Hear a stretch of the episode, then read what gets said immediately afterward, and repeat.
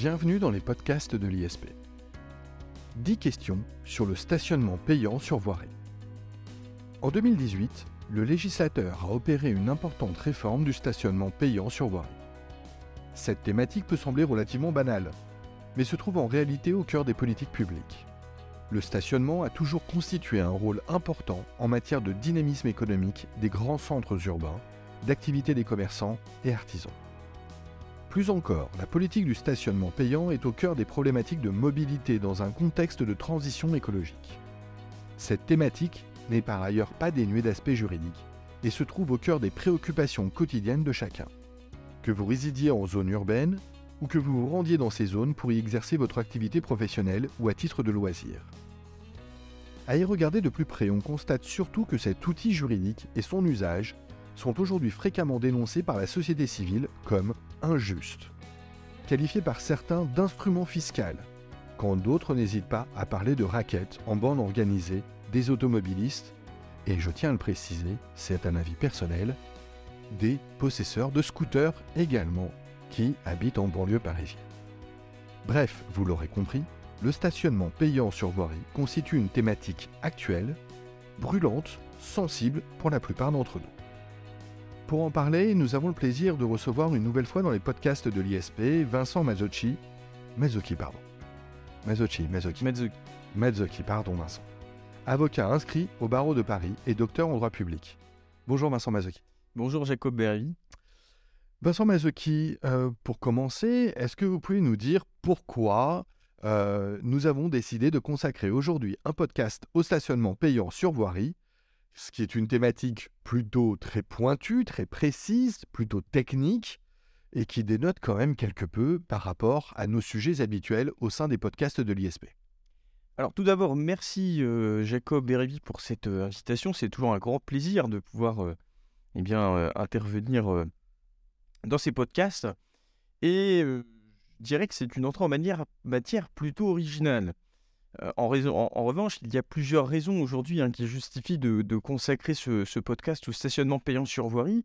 Et vous en avez d'ailleurs évoqué certaines raisons en, préambule. Alors, d'abord, euh, et c'est peut-être là l'intérêt principal, c'est que la réforme qui a euh, été adoptée, en fait, a été adoptée dès 2014, mais n'est entrée avec la loi MAPTAM du 27 janvier 2014, mais n'est entrée en vigueur qu'au 1er juillet 2018. Euh, ce qui nous fait donc aujourd'hui euh, quasiment quatre années révolues de, pratique. Le recul apparaît désormais suffisant pour pouvoir y dresser un premier bilan.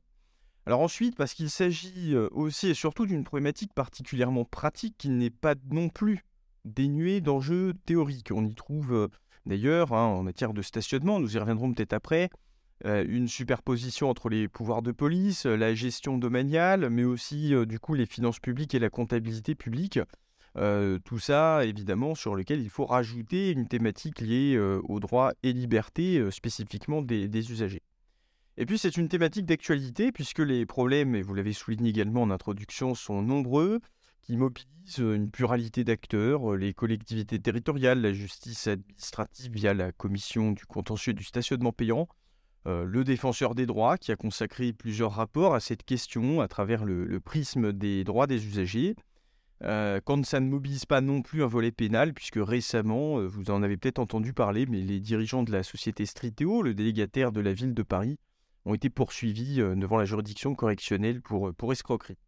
Enfin, c'est aussi et surtout une thématique concrète, quotidienne, pour tous ceux qui vont circuler en milieu urbain.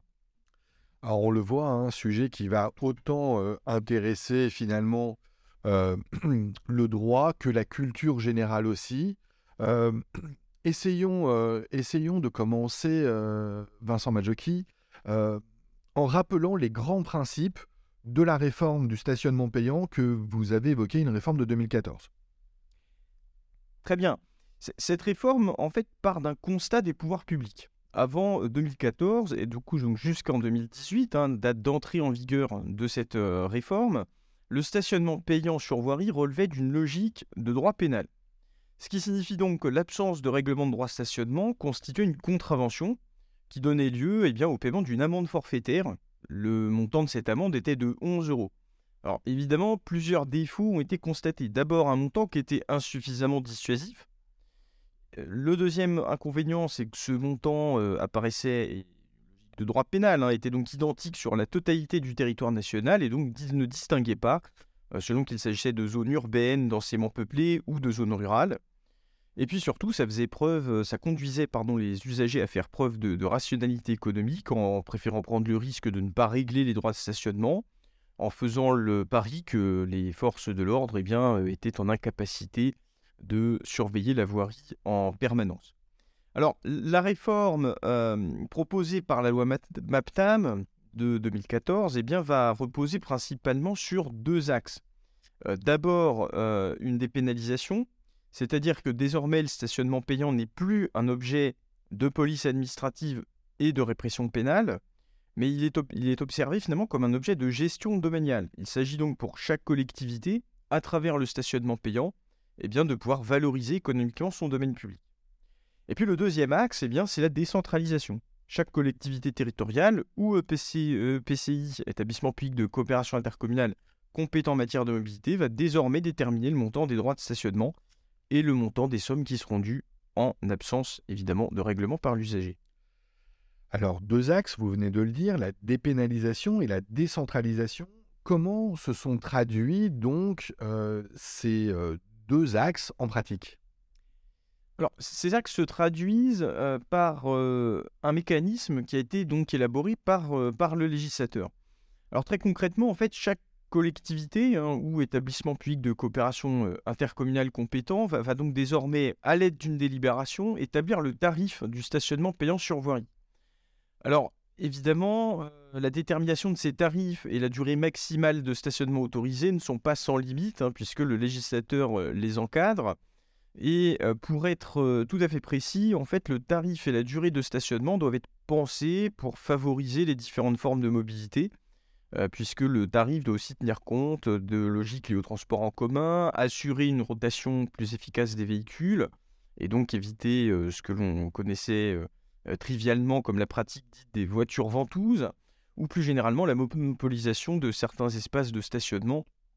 Bref, vous avez bien compris, l'idée principale à travers la fixation de ce tarif euh, et la durée de stationnement, c'est favoriser eh euh, au maximum la circulation et l'utilisation des éléments euh, de transport en commun dans une logique de transition écologique.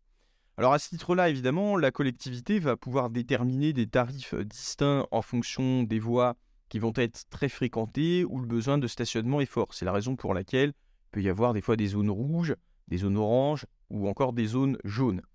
Et puis, c'est surtout euh, un autre point qu'il faut euh, euh, faire valoir, c'est que la collectivité va aussi pouvoir envisager de prévoir des tarifs différenciés pour différentes catégories d'usagers.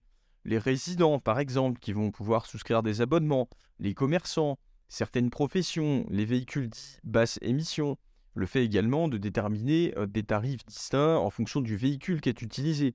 Un véhicule terrestre à moteur, ou en tout cas un véhicule de tourisme, euh, paiera une somme un peu plus importante qu'un euh, scooter euh, ou qu'un deux roues. Alors évidemment, ces tarifs doivent aussi être déterminés dans le respect du, principe d'égalité qui, comme vous le savez, est un principe structurant du droit administratif. Alors la complexité qui peut, et en tout cas c'est une des premières complexités qui peut survenir, c'est lorsque du fait de cette dépénalisation et du passage en fait à une gestion domaniale, il peut arriver des hypothèses dans lesquelles eh bien, euh, une commune membre d'un EPCI va avoir délégué eh bien, la gestion euh, de sa voirie à cet EPCI. Et dans ce cas-là, c'est un peu compliqué puisque euh, c'est le maire qui va, au titre du pouvoir de police de la circulation et du stationnement, identifier les voiries concernées par le stationnement payant, alors qu'en réalité, ce sera donc à l'EPCI, le gestionnaire du domaine public, eh bien, de déterminer par délibération les euh, tarifs qui seront euh, applicables. Alors c'est le cas, vous évoquiez la petite couronne euh, en, préambule, c'est le cas par exemple pour les établissements publics territoriaux. Alors c'est très clair, merci Vincent Mazzocchi, sur eh bien, les axes portés par le texte. un point important du texte mérite explication. quelles sont désormais les conséquences pour l'usager lorsqu'il euh, eh bien, paye insuffisamment euh, son stationnement, voire qu'il ne le paye pas. Alors, avant, l'idée était simple, hein, c'était potentiellement une amende de 11 euros. Et donc, à partir de là, une sorte de rationalité économique. Je sais que la redevance me coûtera plus cher que si je ne prends euh, la contravention, donc je préfère payer la contravention dont je ne suis même pas sûr qu'elle soit mise à ma charge. Là, pour le coup, avec cette réforme, nous ne sommes plus du tout dans cette logique. Il y a une véritable nouveauté, puisque le législateur a prévu qu'en cas d'absence ou d'insuffisance de règlement par l'usager, eh celui-ci se voit délivrer ce qui a été appelé un forfait de poste stationnement. C'est le terme technique. Alors attention, il ne s'agit pas ici d'une amende, mais bien d'une créance domaniale des collectivités territoriales, dont le montant, comme vous l'avez euh, compris, hein, est identifié par la collectivité elle-même lorsqu'elle institue les tarifs de stationnement. Alors, le montant euh, de ce forfait de post-stationnement ne peut toutefois pas excéder le montant dû pour la durée maximale de stationnement. Et donc, c'est assez logique puisque le législateur l'a pensé comme une redevance dont le montant va être déterminé finalement postérieurement, dans l'hypothèse où il n'a pas été possible pour l'agent chargé du contrôle, du coup, de déterminer avec précision la date et l'heure à laquelle le stationnement a débuté.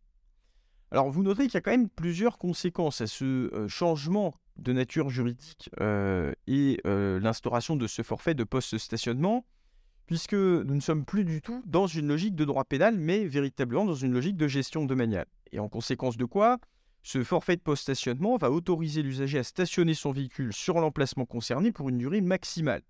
Une fois celle-ci expirée, eh l'usager pourra, en cas de nouveau contrôle, se voir délivrer un nouveau forfait de post-stationnement ce qui avant n'était pas possible puisque nous étions sous l'empire du droit pénal et on ne pouvait pas sanctionner deux fois la, même, personne à raison des mêmes faits. C'était le principe non bis in idem. Deuxième conséquence, c'est que le forfait donc de post-stationnement euh, ne constitue pas une infraction et donc, euh, eh bien, à contrario de ce qu'il se pratique en termes de contravention euh, et qui donne lieu au paiement d'amende de police, il est impossible pour le titulaire du certificat d'immatriculation de dénoncer euh, eh euh, le conducteur, de dénoncer un tiers comme étant le conducteur pour s'exonérer euh, du paiement de ce forfait de post-stationnement. Et puis, c'est là où c'est le plus intéressant finalement pour les collectivités territoriales, c'est que la somme qui est mise à la charge donc de l'usager constitue une créance domaniale qui va donc in fine être perçue par la collectivité. Là où antérieurement, il n'y avait qu'une simple fraction du produit de l'amende pénale qui était reversée aux collectivités au titre de la sécurité routière, hein, selon un système et bien que les parlementaires avaient pu juger comme particulièrement opaque et complexe et qui était donc in fine des incitatifs. Surtout, cette dépénalisation, euh, et c'est peut-être le cas euh, le plus euh, saillant, c'est que cette dépénalisation va surtout avoir permis aux collectivités vient de pouvoir externaliser à des tiers, dans le cadre de contrats de concession notamment, la gestion du stationnement payant sur voirie. On voit que la dépénalisation n'est donc évidemment pas favorable à l'usager, hein, contrairement à ce que l'on aurait pu penser en entendant le terme même de dépénalisation. Euh, revenons sur le dernier point, euh, si vous voulez bien, que vous avez évoqué. Est-ce que vous pouvez nous en dire plus sur cette externalisation, donc, à des tiers euh, Parce que dans mes souvenirs, Vincent Maggiocchi, euh, les missions de police administrative et de surveillance de la voie publique euh, ne pouvaient pas, dans mes souvenirs de droit administratif de deuxième année, alors ils sont vieux comme Hérode, eh bien ces missions de police administrative et de surveillance de la voie publique, je croyais donc sans doute à tort qu'elles ne pouvaient pas faire l'objet d'une délégation au tiers.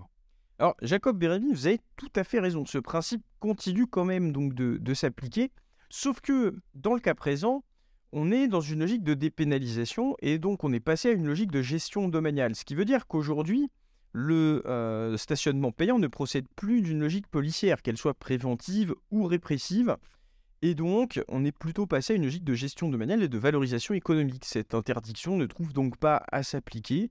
Et donc, euh, la pratique a montré que désormais, le contrôle du stationnement payant peut donc en tout ou partie être confié par la personne publique à des tiers et c'est la raison pour laquelle eh bien, vous pouvez euh, balader dans les rues, notamment de la capitale, voir que des agents de sociétés professionnelles du stationnement vont procéder en fait au contrôle sur voirie, vont implanter éventuellement leur propre matériel, des eurodateurs, des bornes informatiques qui permettront de générer éventuellement des tickets, euh, voire même d'ailleurs, hein, on voit euh, souvent dans les transports en commun fleurir des applications de smartphone permettant de régler à distance et de façon sécurisée des droits de stationnement payant. Alors très bien, externalisation, donc privatisation. Euh, cette privatisation du contrôle du stationnement payant euh, n'entraîne-t-elle pas euh, des dérives, Vincent Mazzocchi En tout cas, c'est mon sentiment. Alors, c'est un avis personnel qui, je crois, est, partagé par la plupart d'entre nous, et je m'inclus dedans, puisque de façon générale, quand on y regarde de plus près, le bilan de cette réforme apparaît très largement négatif, notamment en termes de coûts financiers. Je suis en contact avec un certain nombre de, collectivités euh, et vous avez même d'ailleurs certaines euh, communes, hein, y compris qui sont densément peuplées, qui renoncent à rendre le, stationnement payant sur voirie, précisément au regard des coûts de gestion que ça représente, euh, y compris si ces collectivités décidaient de l'exploiter en, en, régie, puisque il faudra implanter une signalisation au sol, mettre des bornes de rodatage, recruter du personnel pour réaliser les contrôles, pour assurer la gestion des recours, des investissements dans un logiciel dédié. Et donc, ce qui fait que un certain nombre de collectivités vont renoncer en fait à mettre ça en place. Alors, le recours en contrat ne semble pas non plus être une meilleure solution euh, dans la mesure où mon expérience euh, en, service juridique de, collectivité m'a surtout conduit à constater que, eh bien, et ce n'est pas propre au stationnement euh, payant, hein, les contrats conclus par les collectivités le sont bien souvent à leur détriment euh, puisque le concessionnaire va être rémunéré en réalité en fonction des résultats d'exploitation du service. Et donc on, comprend donc assez bien hein, tous les efforts employés par les sociétés pour maximiser euh, les résultats du service, quitte à adopter d'ailleurs des pratiques totalement prohibées. Hein. Je pense par exemple ici à l'utilisation euh, du système de lecture automatisée de, de plaques d'immatriculation. C'est en gros, ça consiste à passer dans les rues avec un véhicule équipé d'une caméra qui va lire et reconnaître en fait les plaques d'immatriculation pour les rapprocher avec un logiciel et in fine donc de pouvoir permettre de dresser des forfaits de post-stationnement si les plaques d'immatriculation ne figurent pas dans un logiciel qui d'ailleurs a été considéré comme étant globalement peu fiable. Alors cette pratique-là est évidemment illégale puisque c'était ce qu'avait déjà désigné, indiqué la commission du contentieux du stationnement payant, euh, ça peut être une aide au pré-contrôle, mais en tout cas, l'agent doit toujours venir constater personnellement la situation euh, du véhicule, ce que d'ailleurs avait euh, très largement dénoncé le défenseur des droits, mais aussi, mais aussi évidemment la CNIL au regard du traitement des données personnelles qui étaient fait. Malheureusement, ce qu'on constate, c'est que ce genre de, choses et ce genre de pratique est encore très largement répandu. Alors pourtant, ce qui était, et c'est là où il y avait des garanties quand même contre ce type de, dérive, puisque euh, on l'a indiqué, hein, pour pouvoir euh, réaliser le contrôle du stationnement, l'agent, donc que ce soit un agent de la collectivité ou un agent euh, du coup du, tiers contractant, doit quand même eh bien, faire l'objet d'une assermentation devant le, tribunal judiciaire ou la chambre, en tout cas le tribunal de la chambre de proximité, pardon. Et encore une fois, voilà, on l'avait indiqué, eh bien, ne peut en réalité, le contrôle ne doit être fait par lui exclusivement, hein, qu'il doit venir pouvoir personnellement constater ce qui a été fait. Pour autant, on constate quand même, encore une fois, euh, un certain nombre de dérives, et c'est peut-être là ici une des limites euh, sur euh, ce système, puisque on se dit que pour une somme moyenne de 35 euros, l'usager qui sait que ça a été indûment mis à sa charge n'ira peut-être pas engager des frais pour faire un recours dont on voit d'ailleurs en plus qu'ils sont assez euh, difficiles à, pratiquer. Alors justement, j'y reviens. Euh, quelles conséquences si l'usager est négligent, s'il il omet de payer euh, ce FPS, ce forfait post-stationnement, ou carrément refuse de le faire? Alors j'ai envie de vous dire que c'est à partir de là que les problèmes vont commencer. Comment les choses se passent? Quelles sont les conséquences? Elles sont très simples. En principe, l'avis de forfait de post-stationnement va être notifié au requérant, soit par un document qui va être apposé sur le pare-brise du véhicule, soit sinon par l'Agence nationale de traitement automatisé des infractions. Alors dans l'hypothèse où l'usager est négligent et omet de régler cette créance, après avoir reçu donc ce forfait de post-stationnement, et eh bien trois mois après, il va recevoir un titre exécutoire qui sera assorti d'une majoration donc la loi vous explique que c'est 20% du montant du FPS et cette majoration ne peut pas être inférieure à 50 euros. Donc là, du coup, ce sera la Direction générale des finances publiques. Hein. Et puis évidemment, si euh, l'usager continue ou persiste à vouloir refuser de régler euh, ce droit, eh bien, il y aura un recouvrement qui sera fait selon la procédure applicable aux amendes pénales, c'est-à-dire du coup une première phase comminatoire amiable, puis ensuite ce sera l'avis de saisie administrative à tiers détenteur, qui sera exécuté ensuite par le comptable public. Alors évidemment, il y a plusieurs mesures complémentaires qui peuvent être adoptées, comme notamment la procédure d'opposition au transfert de certificat d'immatriculation, ce qui fait qu'après vous ne pouvez plus céder votre véhicule tant que vous n'avez pas réglé le produit de ces créances. Alors, si je comprends bien, les conséquences peuvent être potentiellement lourdes pour les usagers.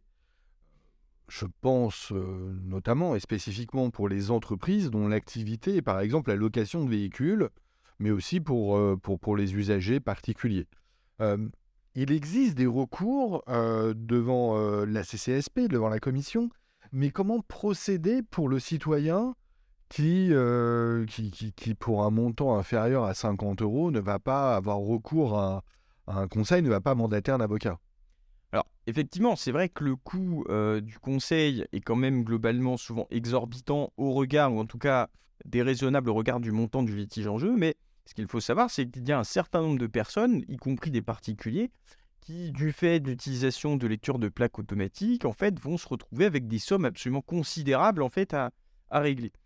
Alors, l'usager, en fait, qui souhaite euh, le faire, s'il souhaite le faire euh, seul, et, c'est tout à fait euh, compréhensible, hein, eh bien, dispose en réalité d'un délai d'un mois pour former, s'il le souhaite, un recours administratif devant les services de la collectivité territoriale. Donc ça, c'est dans le cas où il y a eu un forfait de, poste-stationnement dans sa version initiale. Et à compter de la réponse de la collectivité, ou en l'absence de réponse au bout d'un mois, eh l'usager va disposer d'une faculté qui est de saisir une juridiction administrative spécialisée qui s'appelle la commission du contentieux du stationnement payant. Alors elle est située à, Limoges, euh, du coup d'un recours. Alors pour être tout à fait précis, cette euh, juridiction a été installée au 1er juillet 2018 et s'est extrêmement rapidement retrouvée engorgée. Les derniers chiffres qui sont communiqués par la CCSP elle-même montrent qu'environ 160 000 requêtes ont été introduites en 2021, et euh, environ 35 à 40% hein, concernent la seule ville de Paris. Et donc euh, forcément, bah, ça a une incidence sur les délais de recours, puisqu'il faut à moyenne patienter environ 18 mois pour obtenir une décision de la commission du stationnement payant. Alors, vous pourrez me dire, c'est pas très grave, puisque pour une petite somme, on peut se permettre d'attendre, ou une somme plus importante, on peut se permettre d'attendre en fait un certain nombre de, mois avant de pouvoir le cas échéant être remboursé. Alors, vous auriez tout à fait raison, mais c'est là où euh, finalement euh, il y a un défaut principal euh, de ce système. Alors en 2020, pour revenir et rembobiner un peu en arrière, en 2020, le Conseil constitutionnel avait censuré une disposition, du coup, pour être très précis, c'était l'article 2333-87-5, qui subordonnait la recevabilité du recours devant la CCSP au règlement par l'usager de la somme contestée. C'était donc une condition de recevabilité de ce recours. Alors le Conseil constitutionnel a censuré cette obligation parce que le législateur n'avait pas euh, eh euh, mis en place d'exception euh, et avait donc insuffisamment protégé le droit au recours.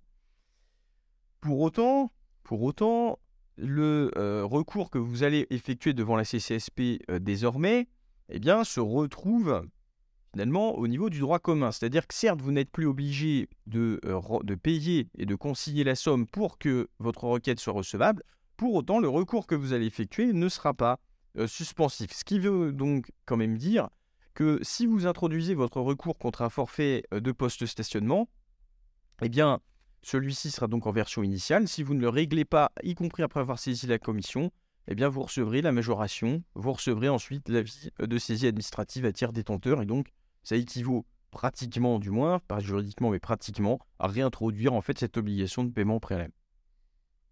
Euh, cela signifie euh, que euh, l'on ne peut pas contester devant cette commission du contentieux du stationnement payant, donc la CCSP, que les avis de, de, forfait post-stationnement et les titres exécutoires majorés dans des délais finalement relativement restreints.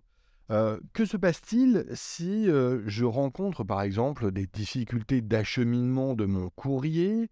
Euh, Que se passe-t-il si je n'apprends la connaissance de ce forfait post-stationnement? Que par le biais d'un avis de saisie administrative à tiers détenteur. Alors je tiens à préciser pour, pour, pour, nos chers auditeurs qu'en fait là je suis en train de demander un conseil personnel à Vincent Mazuki parce que c'est exactement ce qui s'est passé pour moi. je n'ai jamais eu ce petit papier, je n'ai jamais été sollicité par l'entaille. J'ai reçu un jour un avis de, saisie administrative à tiers détenteur euh, m'expliquant que je n'avais pas réglé ce forfait post-stationnement. La colère s'entend encore sans doute dans ma voix. Alors, ce que j'ai envie de vous répondre, c'est que j'espère pour vous que la somme réclamée n'était pas trop importante. Alors pourquoi? Parce que... Pour répondre à votre question immédiatement, évidemment, hein, au hasard, il s'agissait d'un FPS parisien. Donc, évidemment, excessivement onéreux. Alors, le problème, c'est qu'effectivement, ce que vous m'indiquez n'est absolument pas une hypothèse d'école. La preuve en est. Et les dysfonctionnements postaux sont euh, lourdement nombreux. J'ai eu le cas récemment d'une cliente à qui il était réclamé par le biais d'avis de saisie administrative à tiers détenteur une somme de plus de 15 000 euros. Euh, elle n'a jamais reçu les courriers de l'entaille. J'en étais pas là quand même. Alors, Comment ça se passe quand c'est comme ça? Là, en réalité, c'est beaucoup plus compliqué. Parce que la pratique des textes que fait la CCSP, la Commission du contentieux du stationnement payant, va conduire en fait aujourd'hui, sinon à un déni de justice, du moins à une violation quand même du droit au recours effectif, on peut difficilement le dire autrement. Pourquoi? Parce que, en réalité, la Commission du contentieux du stationnement payant considère qu'elle n'est compétente que pour connaître du contentieux des forfaits de post-stationnement et des titres exécutoires majorés. Ce qui veut dire que quand elle est saisie, eh bien, pour des mesures de recouvrement, y compris si vous décidez de contester non pas la régularité du recouvrement, mais le bien fondé de la créance sur lequel le titre et le titre l'avis de saisie administrative à tiers détenteur est assis, la commission du contentieux du stationnement payant se déclare incompétente. Ça veut dire que forcément, vous n'avez pas de recours. Alors on pourrait très bien se dire, bah, ce qui est assez logique, c'est une commission, c'est une juridiction administrative spécialisée, elle n'est donc compétente que pour ce que la loi finalement lui confie. Et donc dans une telle situation, je vais revenir sur les juridictions de droit commun et donc saisir le tribunal administratif pour y contester cette fois-ci non pas à nouveau la régularité du recouvrement, mais contester le bien fondé de la créance et ainsi en obtenir l'annulation. Eh bien dans une telle décision, ce qui se passe, c'est que euh, la juridiction administrative n'hésite pas, tribunal administratif n'hésite pas à renvoyer le dossier devant la commission du stationnement payant. Alors il y a plusieurs décisions. Hein.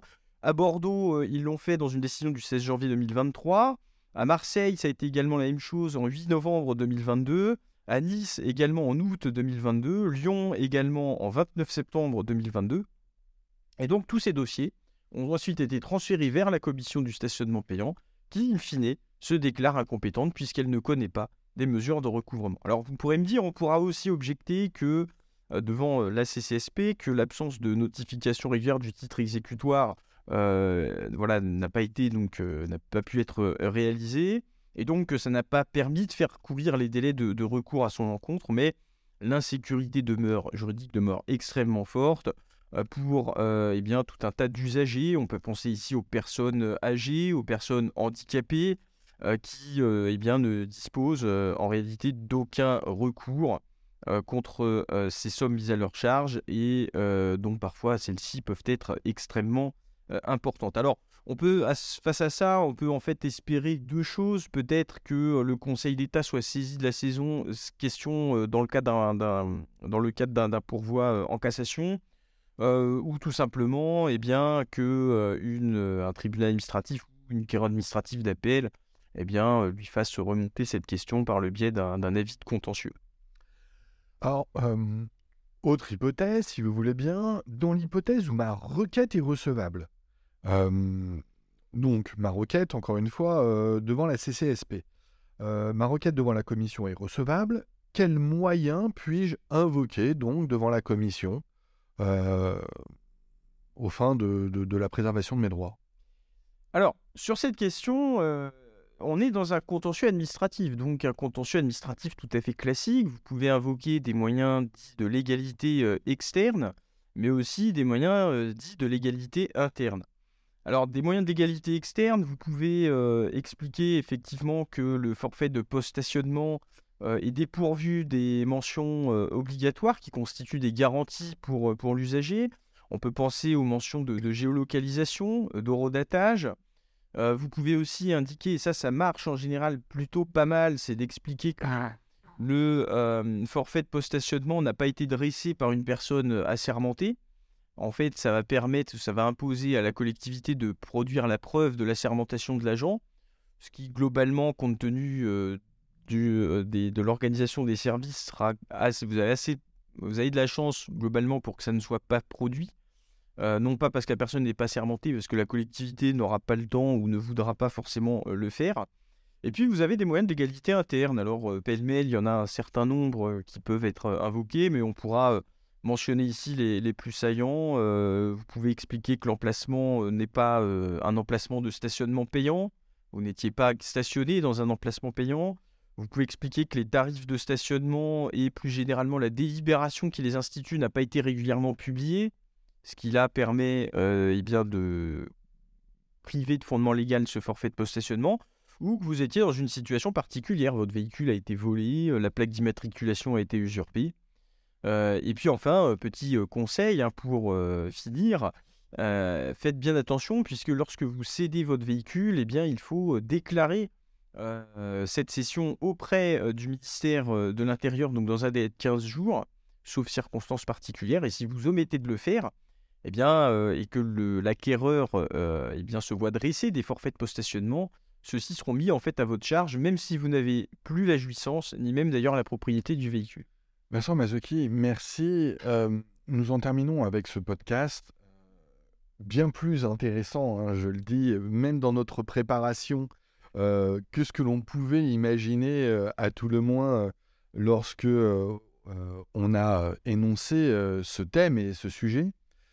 J'aimerais souligner à titre de conclusion que, on l'a dit tantôt, la question va aussi concerner des questions de mobilité urbaine, des questions euh, écologiques et de transition écologique, euh, des questions de, d'utilisation des transports en commun et d'une forme peut-être de solidarité environnementale. Et malheureusement, euh, ce podcast a démontré que là où il y avait peut-être un moyen d'encourager effectivement d'une certaine manière le recours aux transports en commun, là où il y avait l'idée d'une dépénalisation à l'origine, avec peut-être aussi une pacification de la ville et le respect d'autrui, eh bien, on retrouve des questions qui se veulent très juridiques, très administratives. Alors, certes, bien sûr, la question des finances publiques et la question des finances des collectivités territoriales est importante, mais on voit bien qu'ici, il y a une forme de sanction dirigée vers certaines catégories de personnes euh, que ce soit des professionnels ou des particuliers. Et par exemple, ceux qui ne vivent pas en centre urbain se retrouvent euh, la cible de ce type de politique publique dont on peut douter que euh, la finalité soit celle d'être au service des usagers de manière générale. de toute façon, toute, cette politique publique relative au, stationnement payant ne devrait pas être décorrélée euh, de questions effectivement liées au transport euh, en commun et au transport urbain.